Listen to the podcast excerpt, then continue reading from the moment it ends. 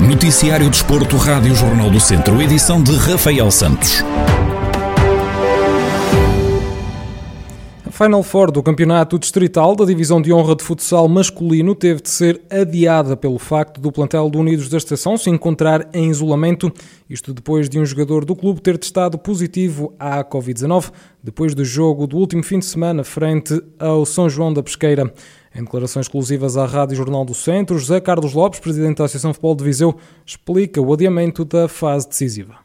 Nós uh, tivemos uma, uma situação num jogo entre o, o Pesqueira Unidos, em que houve um caso positivo no Pesqueira. A nível dos Unidos foram os jogadores testados, a delegado de mandou testar, houve um caso positivo e a partir daí, estando em isolamento, nós decidimos adiar a final forte. Tem a ver com isso, porque tínhamos ainda margem de manobra de uma semana para indicar à Federação Portuguesa de Futebol o nosso representante do Campeonato Distrital. Tem a ver com isso, com esse adiamento.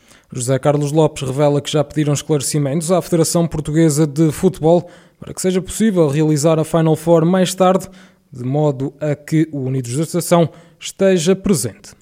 Nós eh, pedimos hoje esclarecimentos à Federação Portuguesa de Futebol, que estávamos a viver esta situação, e eh, expusemos a situação à Federação Portuguesa de Futebol hoje. Estamos à espera que a Federação também nos diga alguma coisa para se temos que cumprir escrupulosamente os prazos, que é de o máximo domingo, dia 6, temos que realizar sábado e domingo, as meias finais e a final, e dia 6, se for isso, temos que realizar, se tivermos que realizar e indicar até dia 6, temos que fazer mesmo isso, não podemos adiar mais. Tudo para fazer em termos de verdade esportiva, que todos os quatro que com direito têm de participar, que os, os Unidos ainda consigam participar. Estamos agora dependentes da Federação Portuguesa de Futebol. Nas meias finais da Final Four, o Viseu 2001B ia medir forças com o Rio de Moinhos e o Pedral jogava com o Unidos da Estação.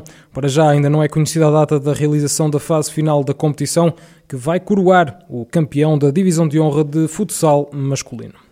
O secretário de Estado da Juventude e do Desporto assumiu que muito brevemente haverá adeptos nos recintos. João Paulo Rebelo admite que os adeptos merecem estar nos espetáculos desportivos, no entanto, recorda que a saúde pública está em primeiro lugar. O que posso dizer e o que tenho dito é que o público merece estar nos espetáculos desportivos. O público pertence também ao próprio espetáculo desportivo e eu estou em crer que muito, mas muito brevemente nós teremos condições reunidas para que isso possa acontecer. Possa acontecer em todas as modalidades, possa acontecer em todos os escalões, possa acontecer, no fundo, para eh, benefício do próprio desporto, para benefício dos amantes do desporto, dos adeptos, de quem eh, se entusiasma com, com, com a prática desportiva, isso é absolutamente essencial. Creio que estaremos muito próximos de chegar a esse, a esse momento, sempre naturalmente com esta preocupação cimeira da uh, saúde pública uh, em primeiro lugar.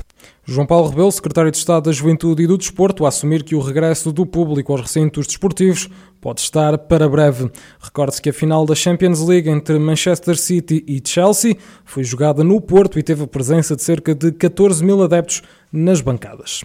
O Ferreira de Aves, líder da fase de campeão da divisão de honra da Associação Futebol de Viseu, empatou a dois golos na deslocação a Sinfãs e viu a vantagem que tinha para o Lamelas encurtar-se.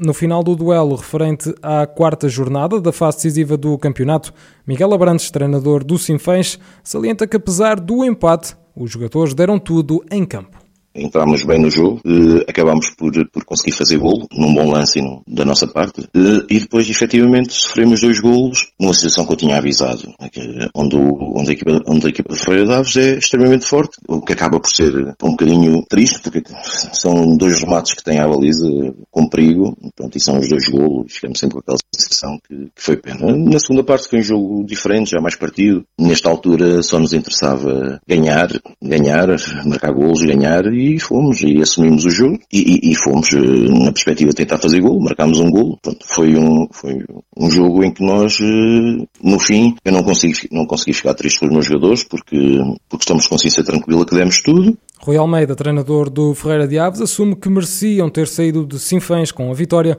caso não tivessem terminado o jogo reduzido a nove unidades. Eu acho que nós até entramos bem no jogo, entramos a controlar o jogo, com mais bola do que o adversário, e o adversário na única vez que vai à nossa baliza uh, consegue fazer um zero. Uh, a nossa equipa com bastante personalidade, mal sofreu o gol, conseguimos ir para cima do adversário e em dois bonitos, dois lances bonitos de futebol, conseguimos passar para a frente do marcador. Depois na segunda parte sabíamos que o adversário tinha que vir atrás do prejuízo, também baixámos um bocadinho mais as linhas, pronto, e depois o jogo, desde que, desde as nossas duas expulsões e ficarmos a jogar com novos jogadores, penso que o jogo tem pouca história uh, e até acabámos de sofrer um gol num cruzamento em que a bola entra direta uh, já perto do fim, quando já estávamos a jogar com novos jogadores. Mas o futebol é isto, é, viemos aqui para vencer contra uma boa equipa, contra uma equipa forte, recheada de bons jogadores, mas penso que merecíamos ter saído daqui 11 para 11, penso que merecíamos ter saído daqui com, com a vitória.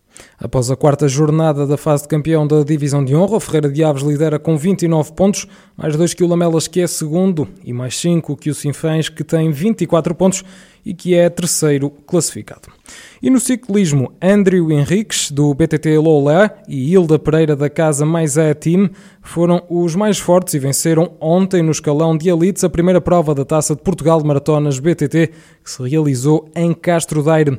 Pedro Martins, presidente da Associação de Ciclismo da Beira Alta, entidade que organizou esta prova, faz um balanço positivo onde as expectativas iniciais da organização foram novamente superadas. Além de termos a prova programada para o dia 6 de junho, que era o que nos dava mais uma semana para poder trabalhar, tínhamos-la programado para ser uma prova de âmbito regional, onde o universo de atletas deveria andar na, na ordem dos 150 atletas. Entretanto, tivemos que, que, que, adiantar a prova uma semana, tivemos que fazer uma semana mais cedo e de âmbito nacional passámos a ter uma, uma população de atletas de, de cerca de, de 430 atletas. Mas aqui houve, houve, várias, houve vários fatores que, que tornaram este processo e esta organização mais complexo. Ainda assim, as pessoas que estiveram a ter presente em Almofala puderam ver que, que nós respondemos ao que nos foi pedido e, e superámos as nossas expectativas mais uma vez. Muito graças ao, ao trabalho da, da Casa do Benfica de Castro Daire e da, com o apoio da Junta Freguesia de Almofala e da Câmara Municipal de, de Castro Daire. Eh, foi uma prova de excelência e de referência. A prova masculina ficou marcada pelo engano do viziense Tiago Ferreira, que liderava a corrida com o colega de equipa Roberto Ferreira. Pedro Martins explica que este engano foi alheio à organização.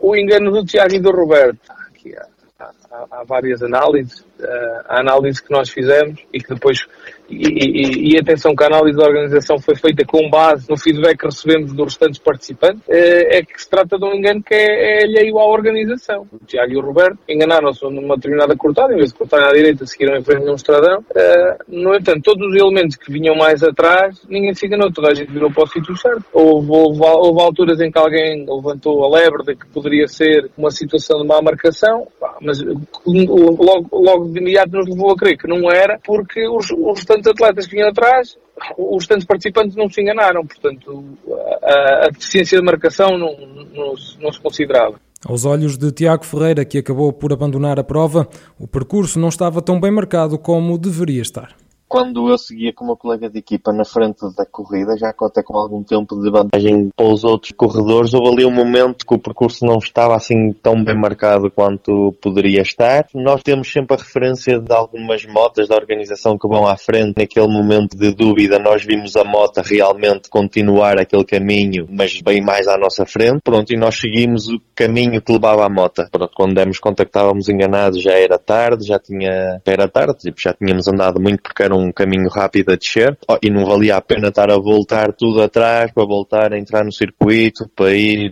atrás do prejuízo. Optei por, eh, por desistir porque há situações que não vale a pena estar a voltar atrás para retomar. Ainda para mais a prova era uma taça de Portugal, mas não é que seja um objetivo para mim porque eu não luto pela classificação geral da, da taça de Portugal. Palavras do ciclista viziense Tiago Ferreira sobre o incidente que sofreu na primeira prova da Taça de Portugal de Maratonas BTT, que decorreu em Castro Daire.